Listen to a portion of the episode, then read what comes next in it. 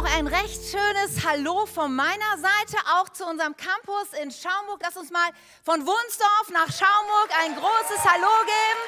So schön, euch zu sehen dort. Also, wir sehen euch natürlich nicht. Ich hoffe, ihr seht uns und hört uns. Technik ist ja auch immer so eine Sache, aber wie gut, dass wir eine Kirche an zwei Standorten sind, das muss man sich ja auch immer mal wieder ins Bewusstsein rufen. So, eine Frage, da dürft ihr jetzt direkt in Schaumburg und hier mitmachen, einfach durch Meldung. Es ist jetzt nicht so schwierig. Ich wollte mal reinfragen, wer hat schon mal einen Schlüssel verloren? Oh, gestern erst, okay. Wow, also äh, nochmal einmal, ich war so abgelenkt von Ollis Zwischenruf. Wow, also hier im Wunstorf sind das viele. Ich weiß nicht, wie in Schaumburg so die Rate ausfällt. Ja, und ähm, letztens oder Ostersonntagabend hat meine Tochter Marie auch einen Schlüssel verloren. Und ich muss sagen, sie ist ja heute nicht hier. Bon, ich habe das gar nicht gefragt, ob ich, sie das, ob ich das erzählen kann. Ich hoffe, sie liebt mich hinterher noch. Ähm, ja, wie auch immer. Also es war jetzt, sie, sie ist ausgeritten, sie reitet ja, hat eine Reitbeteiligung, ist ausgeritten. Und beim Ausritt Ostersonntag, Nachmittag, verliert sie einen ganzen Schlüsselbund. Mit wichtigen Schlüsseln dran. Und abends ruft sie mich an und war nicht in bester Stimmung und dann haben wir am nächsten Tag eine Familiensuchaktion durchgeführt. So wie ein Polizeitrupp so ein Feld durchkämmt, so haben wir uns dann aufgestellt als ganze Familie und sind den Weg abgelaufen, wo es ungefähr sein konnte und haben dann geguckt, ob wir irgendwo hinter jedem Gebüsch, jeden Grashalm nochmal umgedreht diesen Schlüsselbund finden. Und es hat nicht funktioniert. Wir haben ihn nicht gefunden. Aber Gott sei Dank gibt es Facebook. Ich weiß nicht, ob du mir zustimmen würdest, aber ich habe es nicht für möglich gehalten, weil an dem Nachmittag sagte Marie zu mir, hey Mama, du bist doch noch bei Facebook. Und ich denke, ja, stimmt, irgendwo habe ich da auch noch einen Account. Und sagt, ich habe schon mal gehört, dass es so Facebook-Gruppen von Wunsdorf oder so gibt. Und ähm, ich habe mal herausgefunden, da gibt es Gruppen, die haben über 10.000 Leute. Vielleicht kannst du dich da mal irgendwie einladen. Und ähm, und da mal reinfragen, ob jemand den Schlüssel gefunden hat. Und ich dachte so, ach im Leben, das funktioniert doch nicht. Na gut, aber ich bin ja eine liebende Mutter, ich habe ja nicht mal alles möglich, ich habe mich da bei Facebook irgendwie in diese Gruppe einordnen lassen. Und dann habe ich da reingeschrieben, hey, so und so in der Gegend am Ostersonntag, Nachmittag, Schlüsselbund verloren und so. Wenn denn jemand findet, bitte eine Nachricht an mich. Und ich glaube, keine 24 Stunden, nee, es muss, es muss, nee, an dem Dienstagmorgen dann, genau, Osterdienstag, schreibt mir eine Person zurück mit folgendem Text und sagt, ich war gerade im Bürgerbüro und da kommt ein Mann und will einen Schlüsselbund abgeben. Und den habe ich direkt gefragt, wo er diesen Schlüsselbund gefunden hat. Und er hat gesagt, ja, da und da. Und dann habe ich gesagt, ich kenne die Familie, die diesen Schlüssel verloren hat. Ich schreibe den, die können den dann direkt hier abholen. Und so war's. Also, wo ich so gedacht habe, unfassbar, oder? Wunsdorf ist doch eine gute Community. Ich bin sehr, sehr, sehr stolz auf, auf meine Mitmenschen hier, die alle so ehrlich so Schlüsselbunde am Bürgerbüro abgeben. Ja, vielen Dank an alle, die das möglich gemacht haben. So, Schlüsselbund oder Schlüssel zu verlieren ist immer schwierig, weil du sperrst dich damit ja aus, oder? Ja, du hast dann nicht mehr den Zutritt oder den Zugang zu etwas. Und wir wollen in dieser nächsten Wochen in eine Predigtreihe gehen, der heißt auch, die heißt auch der verlorene Schlüssel. Denn ich könnte mir vorstellen, dass du vielleicht in den letzten Wochen unserer Predigtreihe Salz und Licht die gedacht hast, ja, Salz und Licht sein, das ist ja unser Jahresthema. Ich verstehe das schon. Ich verstehe auch die Notwendigkeit dafür. Ich würde das auch so gerne. Aber irgendwie fehlt mir da manchmal der Schlüssel für. Der Schlüssel für das wirklich im Alltag zu sein. Oder es fühlt sich an, als hätte ich einen Schlüssel verloren. Als könnte ich diese Tür nicht aufsperren, die mir hilft, Salz und Licht zu sein. Und wir haben ja auch ein bisschen mal in die Kleingruppen so reingehorcht, haben so einen kleinen Fragebogen gehabt und Kleingruppen haben so ein bisschen überlegt, ja, was würde uns denn helfen, irgendwie in, ja, in Salz und Licht, das wirklich dann auch in unserem Alltag mehr zu sein. Und, und was, was irgendwie auffällig war, dass immer wieder es kam, ja, hey, es geht ja eigentlich darum, wir können durch unsere Freundschaften und durch unsere Beziehungen so einen Unterschied machen, oder?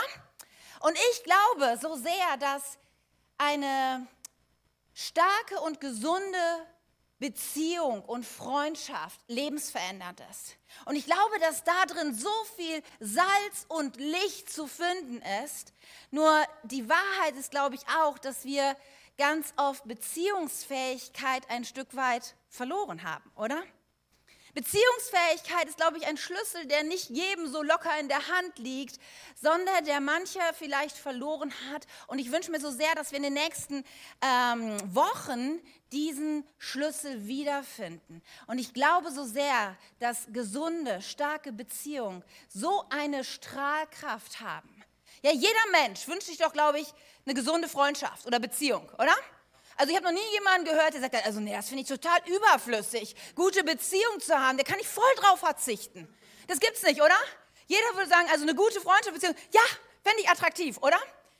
Nur zeitgleich merken wir, dass das gar nicht immer so einfach ist. Und ich glaube, wir können so sehr mit unseren Freundschaften, untereinander, in unseren Familien, Ehen, zu unseren Kindern, die Beziehung, auch die Beziehung zu, zu Arbeitskollegen, zu Menschen, die vielleicht auch gar nichts mit unserem Glauben anfangen können, die können so ein Licht sein für diese Welt.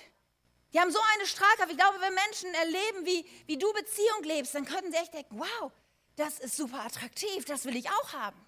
Oder Menschen, die mit dir in einer Beziehung sind, die können das wirklich richtig schmecken, das Salz schmecken, sagen, hey, mit, mit dir eine Freundschaft zu haben, das ist wirklich was Besonderes. Es ist nicht nur so Smalltalk, bla bla bla, so mit dir kann ich wirklich über Dinge reden, die mich bewegen. Und ja, selbst wenn wir mal irgendwie aneinander geraten, das ist, ja, das, das kriegen wir auch wieder miteinander hin. Ja, du bist echt, du bist wahrhaftig, du bist wirklich an mir interessiert.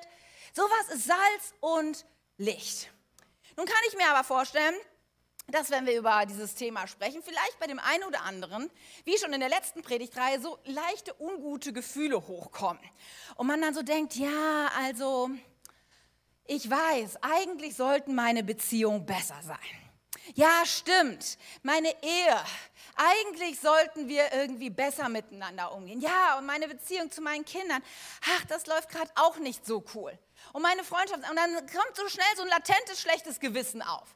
Und so oft haben Christen diese Spannung schon damit sozusagen ähm, überbrückt, dass sie angefangen haben, so eine Art Fake Beziehung zu leben. Dass sie vorgeben, boah, ich habe voll viel coole Freunde und meine Ehe, die ist ja so gut und meine Kinder und ich, wir sind so eng verbunden und nach außen ist alles so super clean und toll.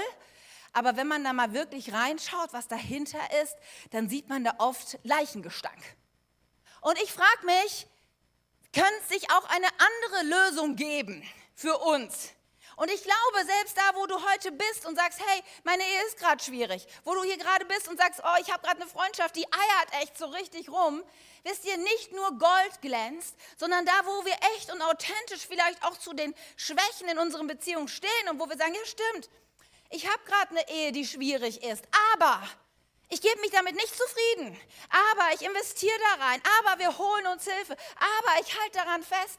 Ja, stimmt, ich habe gerade eine Freundschaft, die irgendwo, wo wir aneinander geraten sind, aber das lasse ich jetzt nicht einfach darauf beruhen. Da decke ich nicht einfach die Decke des Schweigens drüber. Ich spreche das an. Ich, ich, ich gehe den Weg der Versöhnung. Da, wo wir das strahlen lassen, da leuchtet unser Licht und da leuchtet Jesus so stark durch. Und ich möchte dir auch Mut machen, wenn du hier sitzt und ein bisschen denkst, oh, meine Beziehung und alles nicht so easy. Hey, wir sitzen doch alle im gleichen Boot. Manchmal sehen wir so Leute und denken, ja, also diese Ehe ist so super, wenn ich mal so unterwegs wäre wie diese. Oder ich weiß hier, die Person, die haben so viele Freunde, so ein großer Freundeskreis. Ich wünsche mal, so wäre so wär ich auch unterwegs. Aber wisst ihr, es gibt niemand von uns, der Beziehungsweltmeister ist. Jede Beziehung hat ihre Herausforderungen. Überall gibt es mal Schmerz und Konflikte und Herausforderungen. Deswegen, ich glaube, für jeden von uns gibt es einen verlorenen Schlüssel beim Thema Beziehungsfähigkeit. Für jeden von uns gibt es die Möglichkeit, mehr zu lernen. Und wir wollen in dieser Predigtreihe von dem lernen, von dem es wirklich etwas zu lernen gibt. Und ich weiß, das ist jetzt sehr vorhersehbar, was die Antwort ist. Von Jesus. Ja, ist ja immer die richtige Antwort in der Kirche, ne? meistens. Aber Jesus hat halt den Vorteil, er war Gott und Mensch zugleich. Ja, ein Mensch mit, mit Hunger, Durst und Schmerzen und all dem, aber gleichzeitig auch Gott. Und er war der Beziehungsweltmeister. Interessant ist zu sehen, dass sein Leben nicht konfliktfrei war. Sein Leben war auch nicht ähm, sagen wir mal, ohne Ablehnung. Man könnte ja denken, wenn jemand richtig gut in Beziehung ist, dann mögen den alle, oder? Also ich kann euch das sagen, Jesus wurde nicht von allen gemocht.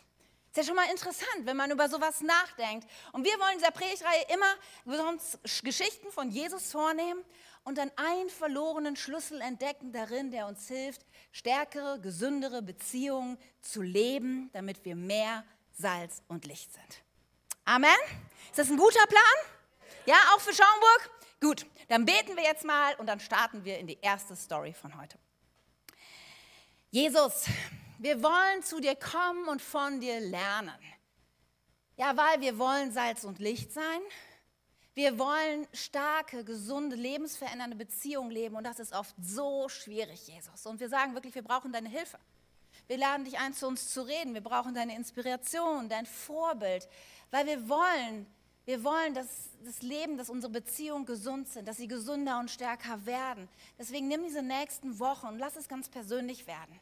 Lass es nicht so was sein, dass wir für andere hören, sondern was wir für uns persönlich hören.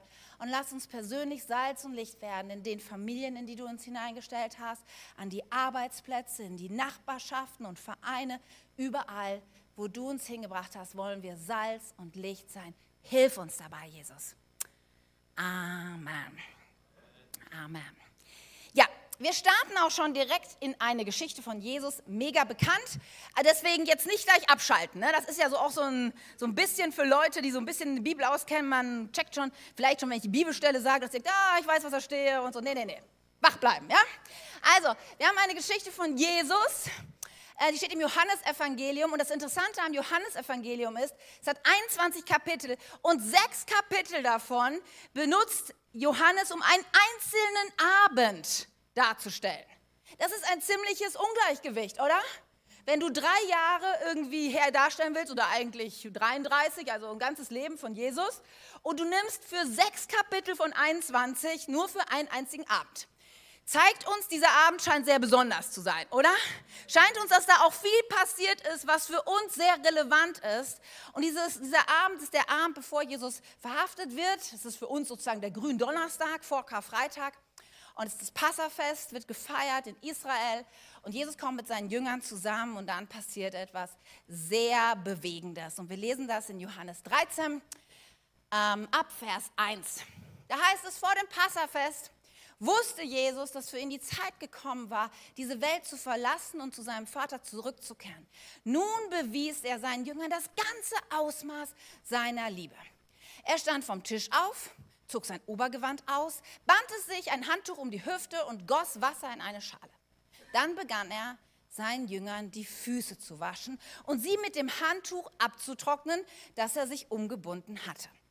Nachdem er ihnen die Füße gewaschen hatte, zog Jesus sein Obergewand wieder an, setzte sich und fragte, versteht ihr, was ich getan habe? Ihr nennt mich Meister und Herr und damit habt ihr sogar recht, dass ihr mich so nennt. Und weil ich der Herr und Meister bin und euch die Füße gewaschen habe, sollt auch ihr einander die Füße waschen. Ich habe euch ein Beispiel gegeben, dem ihr folgen sollt. Tut, was ich für euch getan habe.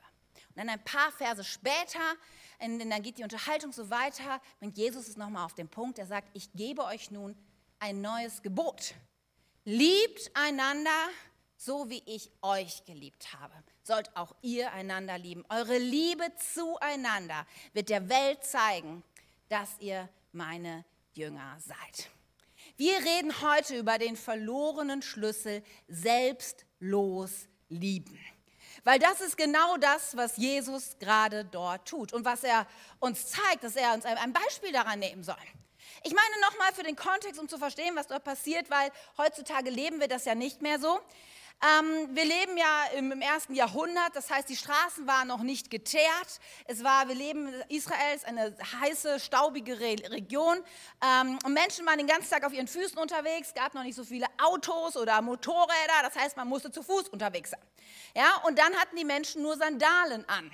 Das heißt, wenn du den ganzen Tag durch, durch Dreck läufst, Klammer auf, Kanalisation war jetzt auch noch nicht so da und da liefen die ganzen Ziegen um dich rum und Esel, die haben auch irgendwas verloren. Und du läufst dann den ganzen Tag mit deinen Sandalen da rum, dann kannst du dir vorstellen, wie du abends das, deine Füße aussahen. Und dann war der Punkt, wo man zusammenkommt und meistens hat man auch eher auf dem Boden gesessen zum Essen. Jetzt kann man sich vorstellen, dass es schon eine gute Idee ist, Füße vorher zu waschen, oder? Und dafür hatte man in der Regel einen Diener oder Sklaven. Auf jeden Fall die niedrigste Person äh, in der Familie oder am Tisch musste diesen Job übernehmen. Und jetzt fallen sie Passafest, sie haben alles vorbereitet, die Deko, das Essen, alles ist ready. Jesus kommt mit seinen Jüngern in diesen Raum. Und dann gibt es diesen Moment, wo alle sich so ein bisschen betreten zur Seite gucken und denken, oh Mist, wer macht das denn jetzt mit dem Füßewaschen? Und dann Jesus ganz selbstverständlich, er bindet sich die Schürze um, nimmt das Handtuch, das Wasser, die Schüssel, kniet sich hin. Und das, das habe ich ein bisschen übersprungen. Seine Jünger, vor allem Petrus, verwirrt das sehr. Ja? Äh, nee, Jesus macht da nicht. Also er hat nicht direkt gesagt, lass mich das machen, sondern er war so ein bisschen, äh, ich glaube irgendwie, das ist keine gute Idee. Jesus sagt, doch, doch, das ist eine sehr gute Idee, ich mache das. Weil er hier ein Beispiel uns geben möchte. Jesus war bereit, Diener, Sklave zu werden und den ekligsten Job zu übernehmen. Und dann als er fertig ist, stellt er diese Frage an seine Jünger. Und da springen wir nochmal in den Text rein. Da heißt es nämlich, versteht ihr, was ich getan habe? Ich habe euch ein Beispiel gegeben, dem ihr folgen sollt. Tut, was ich für euch getan habe. Und ich glaube, als, Jünger, als er die Jünger gefragt hat, versteht ihr eigentlich, was hier gerade passiert? Wahrscheinlich hätten sie gesagt, nee, ernsthaft eigentlich nicht. Jesus sagt, ich gebe euch ein Beispiel, selbstlos zu lieben. Und eigentlich scheint das so einfach. Und wenn wir ehrlich sind, ist es doch sehr kompliziert. Oder das zu tun, was Jesus dort getan hat. Dieser ganze Abschnitt geht darum, zu lieben. Aber manchmal ist Lieben so, so abstrakt, oder? Manchmal wissen wir gar nicht so richtig, was Lieben bedeutet. Manchmal denken wir auch, Lieben, das hat irgendwie ja hauptsächlich was mit irgendwelchen Gefühlen zu tun, die man hat oder nicht hat. Aber wir sehen hier, Lieben ist gleich dienen. Ja, das ist entscheidend, dass wir das heute verstehen. Selbstlos lieben bedeutet selbstlos dienen. Bedeutet ich, ich stufe mich ein als die freiwillig, als die unwichtigste Person im Raum. Und das ist nicht gerade so einfach, oder? Wenn du irgendwie in einen Raum reinkommst und so, dass du einfach sagst, ja, so ganz klar, ich mache heute den niedrigsten Job. Ich bin der, der, ich bringe den Müll weg. Ja, wenn ihr irgendwie dreckige Arbeit, das mache ich, das ist mein Job. Kein Mensch ist eigentlich so aufgestellt, oder? Aber Jesus sagt uns heute, das ist, wenn du wissen willst, was Lieben ist, dann ist es Dienen. Dann ist es freiwillig zu sagen, ich werde die unwichtigste Person. Heute geht es um dich und nicht so sehr um mich. Und dann bringt er ein paar Verse wieder, dieses, später dieses, dieses neue Gebot, was ich gerade gelesen habe. Und ein Gebot ein Gebot ist kein Gesetz, weil Gesetze im Neuen Testament aufgelöst werden. Ja? Das Gesetz war im Alten Testament. Neues Testament, wir haben ein Gebot. Und ein Gebot ist schon aber eine verbindliche Anweisung. Ein Gebot ist kein Vorschlag. Also wenn du gerade frei hast, die Sonne scheint und ansonsten auch alles in deinem Leben passt, dann könntest du den Nächsten lieben oder einander lieben. Dann Jesus sagt, ich gebe euch in Johannes 13, dann Vers 34, 35, ich gebe euch ein neues Gebot, liebt einander, so wie ich euch geliebt habe, sollt ihr einander lieben. Also ihr sollt einander dienen. Und so wichtig ist zu verstehen, dass es hier nicht um ein Gefühl geht. Jesus trägt uns nicht auf, Gefühle für jemand anders zu empfinden. Weil ich kann niemanden befehlen, jemand anders zu mögen oder sympathisch zu finden. Das ist total schräg. Ja, ich meine, ich weiß nicht gerade neben wem du sitzt. Kannst ja mal verstohlen nach rechts und links gucken. Wenn du neben deinem Ehepartner sitzt, ist es wahrscheinlich relativ einfach zu sagen, ich mag diese Person auch. Hoffentlich. Aber vielleicht sitzt du neben jemandem, den du gar nicht kennst oder wo du denkst, ja, also ich hoffe, dass ihr euch alle sympathisch findet, aber keine Ahnung, wer da gerade neben dir sitzt. Keine Ahnung, wer da gerade in Schaumburg sitzt und wo du denkst, ja, also ich soll dich sympathisch finden, ich soll Gefühle der Wertschätzung und ja, ich, ich, ich soll vielleicht nicht attraktiv werden. Also, also das geht doch nicht. Nee, genau. Gefühle kann man nicht befehlen. Jesus sagt ja auch an anderer Stelle, liebe deine Feinde. Heißt das, wir sollen unsere Feinde sympathisch finden? Schwierig, oder? Wie soll das denn gehen? Und dann versuchen das mancher Christen und reden sich das irgendwie ein. Ich, ich mag diese Person auch wirklich. Nein, du magst sie nicht. Ist ja auch erstmal gar nicht so schlimm, aber weißt du, Gefühle kannst du nicht befehlen. Aber weißt du, was du befehlen kannst, was du herausfordern kannst, was du Menschen ermutigen kannst zu tun? Eine Aktion. Lieben ist ein Tu-Wort, ein Verb. Dienen kannst du Menschen, egal ob du sie magst oder nicht magst. Ja, dienen kannst du deinen Feinden. Dienen kannst du den Menschen rechts und links neben dir, ob du mit ihnen verheiratet bist oder nicht. Und das müssen wir so verstehen. Jesus sagt dir nicht als allererstes, mag die Person. Ich meine, es schadet auch nicht, Personen zu mögen. Definitiv nicht. Vielleicht kommt das auch mit der Zeit, wenn du anfängst zu dienen. Aber Jesus fordert uns auf, aktiv zu werden. Also wenn wir uns jetzt nochmal diesen Predigtitel angucken, selbstlos lieben, dann bedeutet lieben dienen. Dann bedeutet die lieben, okay, ich bin bereit, den Job zu machen, den keiner tun will. Ich bin bereit, ja, wenn wir alle nach dem Abendessen irgendwie müde in Seilen hängen, zu sagen, hey, ich räume heute den Tisch ab, kein Problem, ihr könnt aufs Sofa gehen. Lieben bedeutet dienen und zum Beispiel, wenn der Müll so langsam voll wird, dann gibt es ja Menschen, die entwickeln so Techniken, wie man den Müll noch mehr stauchen kann und dann noch so Lufträume füllen kann, damit es immer noch mehr reinpasst. Und ich gebe dir mal den Tipp, Lieben in solchen Situationen würde manchmal einfach bedeuten, den Müll zu nehmen und rauszubringen, oder? Lieben und dienen bedeutet das vielleicht in deinem nächsten Meeting, in deinem Büro, wenn es darum geht, eine wirklich sehr unattraktive und langweilige Aufgabe zu verteilen und alle gerade, als es darum geht, wer das macht, in ihr Notebook gucken und so tun, als wären sie gerade sehr beschäftigt, vielleicht einfach mal zu sagen, okay, ich kann das machen, den Job. Lieben und dienen bedeutet, wenn du in die Teeküche kommst und da stehen schon sechs Kaffeetassen in der Spüle und du gerade deine siebte dazustellen willst und denkst, hoffentlich sieht der Praktikant, dass da mal eine Arbeit für ihn wäre. Vielleicht in dem Moment zu denken, die zwei Minuten nehme ich mir jetzt selber und spüle es ab.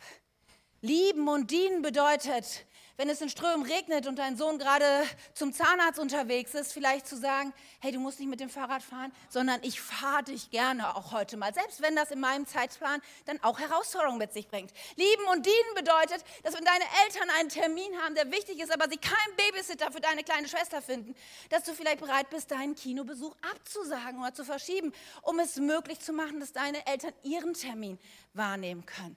Das bedeutet ganz praktisch lieben. Und ich muss sagen, da gibt es bei mir noch Luft nach oben. Ich weiß nicht, wie es bei dir heute ist. Nun, das ist lieben. Wir haben ja hier zwei Worte. Selbstlos. Das ist ja eine interessante, ein interessantes Wort, glaube ich, ein Wort, was nicht besonders viel Konjunktur hat in unseren Zeiten heute. Wir reden viel über Self-Care. Und ja, das hat auch seine Berechtigung. Ich will das gar nicht nur schlecht machen. Nur die Betonung ist eigentlich in unserer Gesellschaft, so ist meine Wahrnehmung hauptsächlich, ja, es muss erstmal mir gut gehen und ich muss auf mich achten. Ja, und, und Hauptsache, es fühlt sich für mich gut an.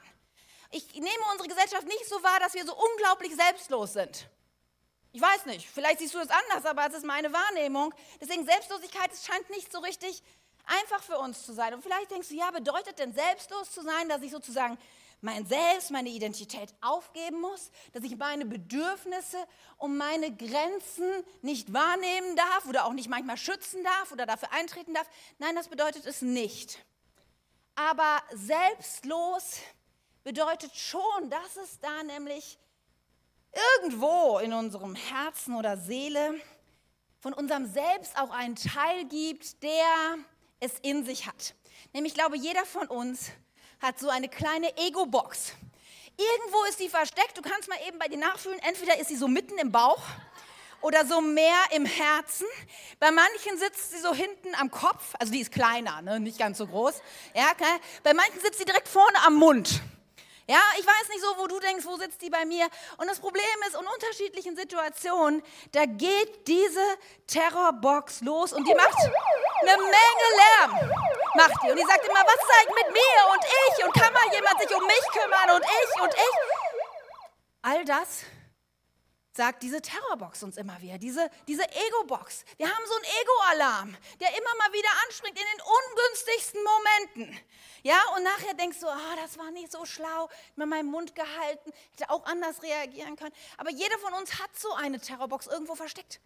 Eine Ego-Box, die, die, die, die uns letzten Endes, und das ist jetzt so gefährlich, so, so wichtig zu wissen, dein Umgang mit dieser Box wird darüber entscheiden, wie beziehungsfähig du bist. weil die Box wird dich immer dazu bringen, nicht selbstlos zu handeln. Diese Box, der Ich-Alarm, was ist mit mir? Liebt mich auch jemand? Wer kümmert sich um mich? Ja, diese Stimme in deinem Herzen wird dich immer von anderen ähm, distanzieren. Deswegen, je besser du diesen Box im Griff hast, umso beziehungsfähiger bist du. Und jetzt kleine Frage, du musst nicht irgendwie dich melden oder so. Wie selbstlos, wie gut hast du diese Box im Griff? Wie würdest du dich einschätzen? Selbstlos, Weltmeister, 10. Vielleicht denkst du, ja, ich bin nicht ganz so schlecht, vielleicht eine 8. Keine Ahnung. Ich habe mal einen, einen, einen, kleinen Test mitgebracht, weil ich finde es manchmal so schwierig zu finden, rauszufinden, wie selbstlos ist man denn so. Und ich habe gedacht, der Lackmustest, rauszufinden, wie selbstlos du bist, den können wir dann herausfinden, wenn wir mitten, wenn wir uns fragen, wie gehe ich denn im Schmerz, dann wo es mir schlecht geht, mit meinem Ego um. Und folgende Geschichte soll uns ein bisschen helfen zu verstehen, was ich damit meine. Letztens habe ich einen Podcast gehört und da hat jemand eine Geschichte erzählt, die mir sehr nachgegangen ist. Und zwar erzählte eine Frau, dass sie jetzt vor kurzem zum ersten Mal mit ihrer Family und Freunden Skifahren war. Und sie konnte vorher nicht Skifahren, das heißt, und ihre Familie und Freunde auch nicht. Sie sind in die Skischule gegangen, so Vormittage, und dann nachmittags hat man es halt so selber versucht. Und leider war es so, dass alle ihre Family und Freunde, die hatten das irgendwie so ein bisschen im Blut, das lief ganz gut. Nur sie war jetzt nicht so das Naturtalent im Skifahren. Und nach so ein paar Tagen Skischule war sie relativ frustriert und dann war nachmittags wieder die Zeit, wo sie dann zusammen einfach ausprobieren wollten. Und hat sie zu der Familie und der Freundin gesagt, wisst ihr was, ihr fahrt heute Nachmittag so eure Tour. Ich will mal für mich so alleine das ausprobieren. Ja, dann kann ich mal selber so gucken, habe nicht immer die ganze Gruppe, die das alle besser können, so um mich rum. Naja, gesagt, getan, sie war alleine unterwegs, Skifahren, aber es ist nicht gut gelaufen. Denn sie fuhr zwar eine einfache Piste runter, aber irgendwann hat sie gemerkt, boah, ich habe die Sache eigentlich nicht mehr unter Kontrolle. Sie hat gemerkt, diese Sache wird auf jeden Fall mit Schmerz enden. Weil ich kann nicht mehr bremsen, ich kann nicht mehr richtig lenken oder wenn ich lenke, werde ich es mich auf jeden Fall verreißen. So das dämmert hier ihr äh, in dem Bruchteil einer Sekunde. Und das ist schon mal eins, was wichtig ist, was wir festhalten wollten. Wisst ihr, Schmerz ist im Leben manchmal nicht vermeidbar. Und ich würde auch sagen, in Beziehungen ist Schmerz nicht vermeidbar. Manchmal versuchen wir alles in unserem Leben aufzufahren, um keinen Schmerz zu erleben. Es wird nicht funktionieren. Und manchmal ist es besser, Schmerz früher zuzulassen, als ihn ewig aufzuschieben, weil Schmerz wird später immer länger. Könnt ihr mir folgen? Naja, egal. Könnt ihr mal drüber nachdenken. Also, Schmerz kommt im Leben, auf jeden Fall. Und das war dieser Frau auch klar. Es wird, es wird jetzt schmerzhaft enden. Und plötzlich sieht sie, wie eine Kinderskigruppe, eine große Gruppe vor ihr auftaucht. Und sie weiß, sie wird, wenn sie, sie kann nicht mehr bremsen, es gibt jetzt nur eine Möglichkeit, zwei Möglichkeiten. Entweder sie fährt in diese Gruppe von Vorschulkindern rein und dann wird es zwangsläufig Kollateralschaden geben. Dann wird sie unschuldige Kinder mit in einen Unfall verwickeln. Ja, dann wird Schmerz nicht nur ihr Schmerz sein, sondern diese Kinder werden auch verletzt werden. Oder sie sah so, dass es die Möglichkeit, wenn sie versucht, doch die Kurve zu nehmen, ging da nochmal ein steilerer Abhang runter. Und im Bruchteil von einer Sekunde musste sie entscheiden ich werde Schmerzen erleben. Wähle ich jetzt den Weg geradeaus in die Gruppe rein, vielleicht dämpft das ein bisschen meinen Aufprall, aber die anderen werden mitleiden. Oder nehme ich den Weg selbstlos und nehme den anderen Weg und versuche die Kurve zu kriegen, mit der Gefahr eines größeren Schmerzes vielleicht zu nehmen. Und das ist manchmal doch so sehr auch unsere, unsere Situation, oder? Wir erleben Schmerz. Du hast so voll, du bist voll abgekanzelt worden von deinem Chef, zu Unrecht irgendwie degradiert worden. Du kommst nach Hause, so viel Schmerz, so viel Enttäuschung. Und wer badet es aus? Unsere Kinder und unser Ehepartner. Ja, da gibt es diese eine Freundin, die irgendwas über dich erzählt hat, was wirklich Mist war. Und was tust du? Du erzählst es allen möglichen anderen Leuten und ziehst sie mit rein in die ganze Geschichte. Oder du fängst an zurückzuschlagen und ebenso schlechte Dinge über deine Freundin zu erzählen. Kennen wir das nicht allzu oft, dass da, wo wir Schmerz haben, unsere Terrorbox, unsere Ego-Box sagt, hey, das ist nicht in Ordnung, was ist eigentlich mit mir? Und wir denken, ja, also wenn es mir nicht gut geht, dann wird es den anderen auch nicht gut gehen. Und wir fangen an, Kollateralschaden zu verursachen, weil wir irgendwie denken, das würde uns helfen. Aber das ist nicht selbstlos. Das ist nicht selbstlos. Nun auch die Jünger kannten diese Problematik, dass sie gern ihren Schmerz auf andere abwälzen wollten. Zum Beispiel waren das Johannes und Jakobus. Sie waren auf dem Weg von, von, vom See Genezareth nach Jerusalem mit Jesus unterwegs und sie durchzogen Samaria, das Gebiet eigentlich von Feinden. Die, die Volksgruppen waren sich nicht gut gesinnt. Und sie ziehen da durch und sie erleben überall Ablehnung in den einzelnen äh, Dörfern. Keiner will sie aufnehmen. Vielleicht spucken die Leute sie an, sie treiben sie aus den Dörfern. Eigentlich hatten sie gehofft, vielleicht dort Nahrung zu bekommen, vielleicht dort übernachten zu können. Aber nirgendwo erleben sie Liebe und Annahme, sondern nur Verachtung und, und, äh, äh, und, und weniger Wertschätzung und, und Spott und Hohn. Und dann kommen sie aus diesem Gebiet raus und sie sind verletzt. Ja, und sie sind müde. Und das bedeutet jetzt irgendwo in der Wildnis ohne Essen zu schlafen oder noch weit laufen zu müssen. Sie haben Schmerz.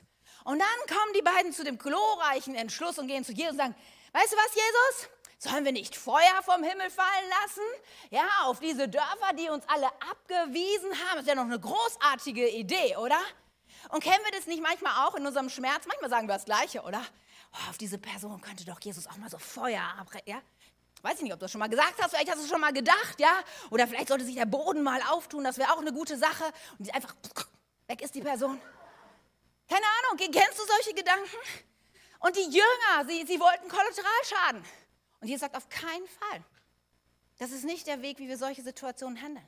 Oder Petrus in der Nacht, von der wir gerade auch gehört haben, nach der Fußwaschung, als Jesus verraten wurde und, und dann im Garten Gethsemane festgenommen wird.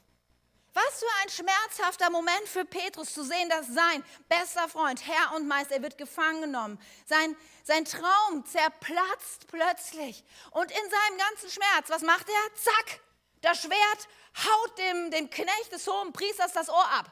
Viel Schmerz, ja?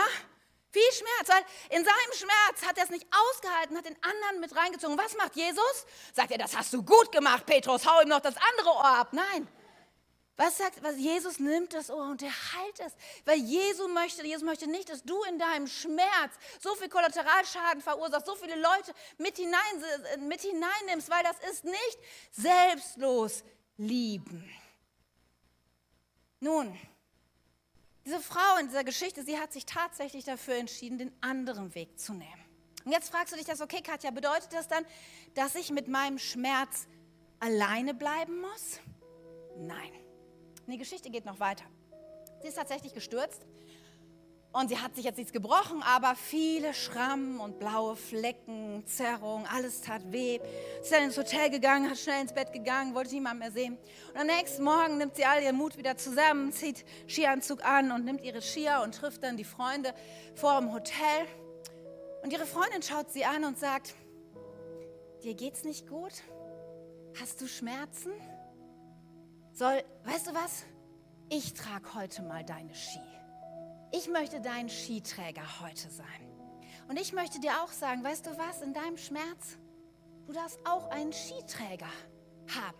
Jemand, der deinen Schmerz vielleicht mitträgt, der dich unterstützt, der dir hilft. Wir alle brauchen Skiträger in unserem Leben, oder? Wir alle brauchen Menschen, nicht die wir hineinziehen, unseren Schmerz, damit sie das auch spüren, damit sie unsere Wut und Ärger und all das. Nein, nein, sondern Menschen, die einfach an unsere Seite kommen und sagen, ich trage dich ein Stück mit. Ich helfe dir. Ich unterstütze dich. Ich bin so dankbar, dass ich Skiträger in meinem Leben habe. Menschen, denen ich zwischendurch mal sagen darf, oh, es tut gerade weh. Ist das in Ordnung, dass ich das gerade mal sagen kann? Und die meisten Menschen, gute Freunde, sagen, alles klar, kein Problem. Es ist nicht ihr Schmerz, aber sie kommen an meine Seite und tragen meine Ski. Und ich möchte dich auch ermutigen, ja, dass du mit deinem Schmerz nicht allein bleibst, sondern dass du Menschen bittest, deine Ski, deine Schmerz ein Stück zu teilen. Das können Familie sein, das kann Freunde sein. Manchmal sind es gut, wenn es Berater sind, Menschen, die dich unterstützen, vielleicht auch in diesem Prozess, dem Schmerz mal anzuschauen. Aber eine andere Sache möchte ich dir auch sagen. Du musst nicht allein bleiben. Es gibt gute Skiträger, aber es gibt auch den ultimativen Skiträger. Es gibt nichts Besseres, als mit deinem Schmerz zu Jesus zu kommen. Und das hört sich oft so ein bisschen fromm an. Und dann denken wir, ja, wie soll es so praktisch sein, weil Jesus, ich sehe ihn hier gerade nirgendwo. Aber weißt du, das ist, das ist ein Mysterium irgendwo. Weißt du, wenn du Schmerz hast in deinem Leben, wenn es dir gerade so schwer fällt, selbstlos zu sein, vielleicht nimmst du dir die Zeit, bevor du den Skiträger suchst und erst recht, bevor du auf jemand anders losgehst, die Zeit mal einen kleinen Spaziergang zu machen, Oder vielleicht kniest du dich einfach mal vor deinem Bett und fängst an, Jesus deinen Schmerz zu geben. Also er kann voll mit allem umgehen. Er, du kannst ihn voll mit reinnehmen in deine Wut, in deine Enttäuschung, in, in das, was dich vielleicht überwältigt, in den Schmerz. Sag ihm das. Fang einfach an zu reden.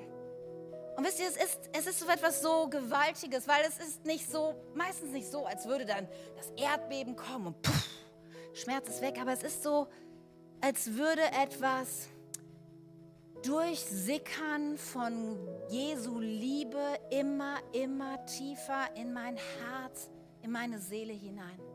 Da, wo ich anfange zu reden, ihm zu sagen, wie es mir geht, was mich bewegt, was mich so verletzt hat, was gerade so weh tut, höre ich plötzlich sein Reden, wie er mir zuspricht, wie er, wie er mich in seine Gnade und Frieden eintaucht. Und weißt du, der Heilige Geist, der ist, er ist so sanftmütig und er kommt nicht mit, mit Druck und Kraft, sondern manchmal ist es so ganz sanft, dass er sich in unser Leben so hineinwebt und du sein Reden hörst.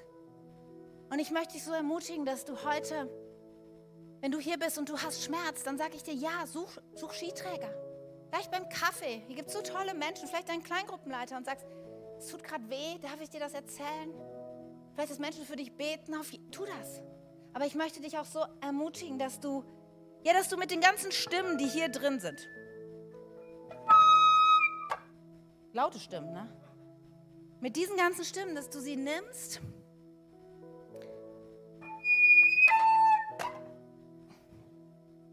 und dass du sie zu Jesus bringst. Das werden wir auch gleich in diesem Gottesdienst tun. Und weißt du, immer wenn ich das tue, dann merke ich, wie der Heilige Geist anfängt zu mir zu reden und zu sagen,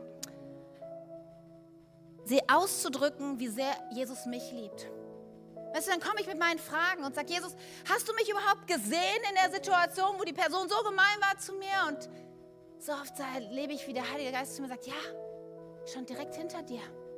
Meine Hand war auf deiner Schulter. Wenn ich so Fragen habe wie, liebt mich denn überhaupt jemand, Jesus? Interessiert sich jemand dafür, wie sich das für mich anfühlt? So die leise Stimme des Heiligen Geistes sagt, absolut ich liebe dich doch. Und das verändert so viel in, in meiner Fähigkeit, selbstlos zu lieben, wenn ich meine Ego-Box nicht versuche, allein unter Kontrolle zu halten, sondern mit all meinen Bedürfnissen, Wünschen, Träumen, das, was mir doch irgendwie zustehen sollte, meine Rechte, meine Ansprüche, sie zu Jesus zu bringen und ihn zu bitten, mir dort drin zu begegnen. Wie wäre es auf dieser Welt, wenn wir alle diesen Schlüssel wiederfinden würden. Wenn wir alle mehr selbstlos lieben würden. Diese Welt wäre nicht mehr dieselbe, oder? So viele Dinge, die uns jetzt in den Nachrichten beschäftigen, würden sich sofort in Luft auflösen. Wie würde es in deinem persönlichen Leben um deine Beziehung gestellt sein, wenn du anfangen würdest, mehr selbstlos zu lieben? Wie würde es sich auf deine Ehe auswirken? Auf die Beziehung zu deinen Kids oder auch zu deinen Eltern, deine Freundschaften, deine, deine Nachbarschaft. Wie, wie wird es verändern? Und ich möchte so, so sehr sagen, weißt du, es ist nichts, was du aus eigener Kraft heute tun musst, aber du darfst diesen Jesus, von dem wir heute gehört haben, einladen, dass er dir hilft, Salz und Licht zu sein und selbstlos zu lieben. Er hat es uns vorgelebt und er möchte dich und mich befähigen, das auch zu tun. Ich glaube, es wird Situationen geben, vielleicht noch heute Nachmittag, wo du das erleben darfst und tun darfst, dem anderen selbstlos zu lieben. Oder erleben, was der Heilige Geist dir auf die Schulter tippt und sagt, jetzt ist der Moment. Und du wirst erleben, wie leicht es ist und wie sehr du damit Jesus groß machst. Wollen wir Jesus einladen, das heute zu tun, in uns zu wirken? Ja? Komm, lass uns doch mal aufstehen.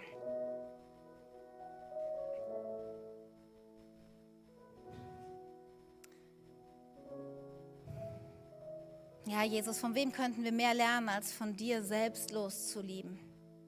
Du hast nichts zurückgehalten. Du bist selbst ans Kreuz für uns gegangen. Das haben wir heute Abend mal gefeiert, uns daran erinnert.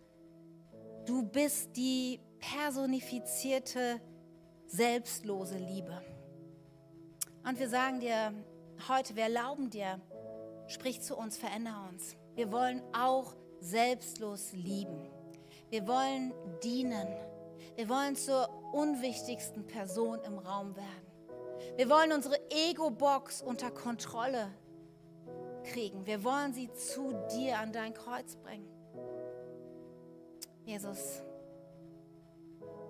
wir wollen mehr Salz und Licht sein. Deswegen laden wir dich jetzt ein, Heiliger Geist, dass, wenn wir jetzt auch nochmal dieses Lied singen, dass du zu uns redest und ganz konkret uns ansprichst. Wie können wir mehr selbstlos lieben, Jesus? Du bist alles, was wir brauchen. Du bist unsere Sicherheit. Dir gehen wir durch jedes dunkle Tal. Überall bist du da. Amen.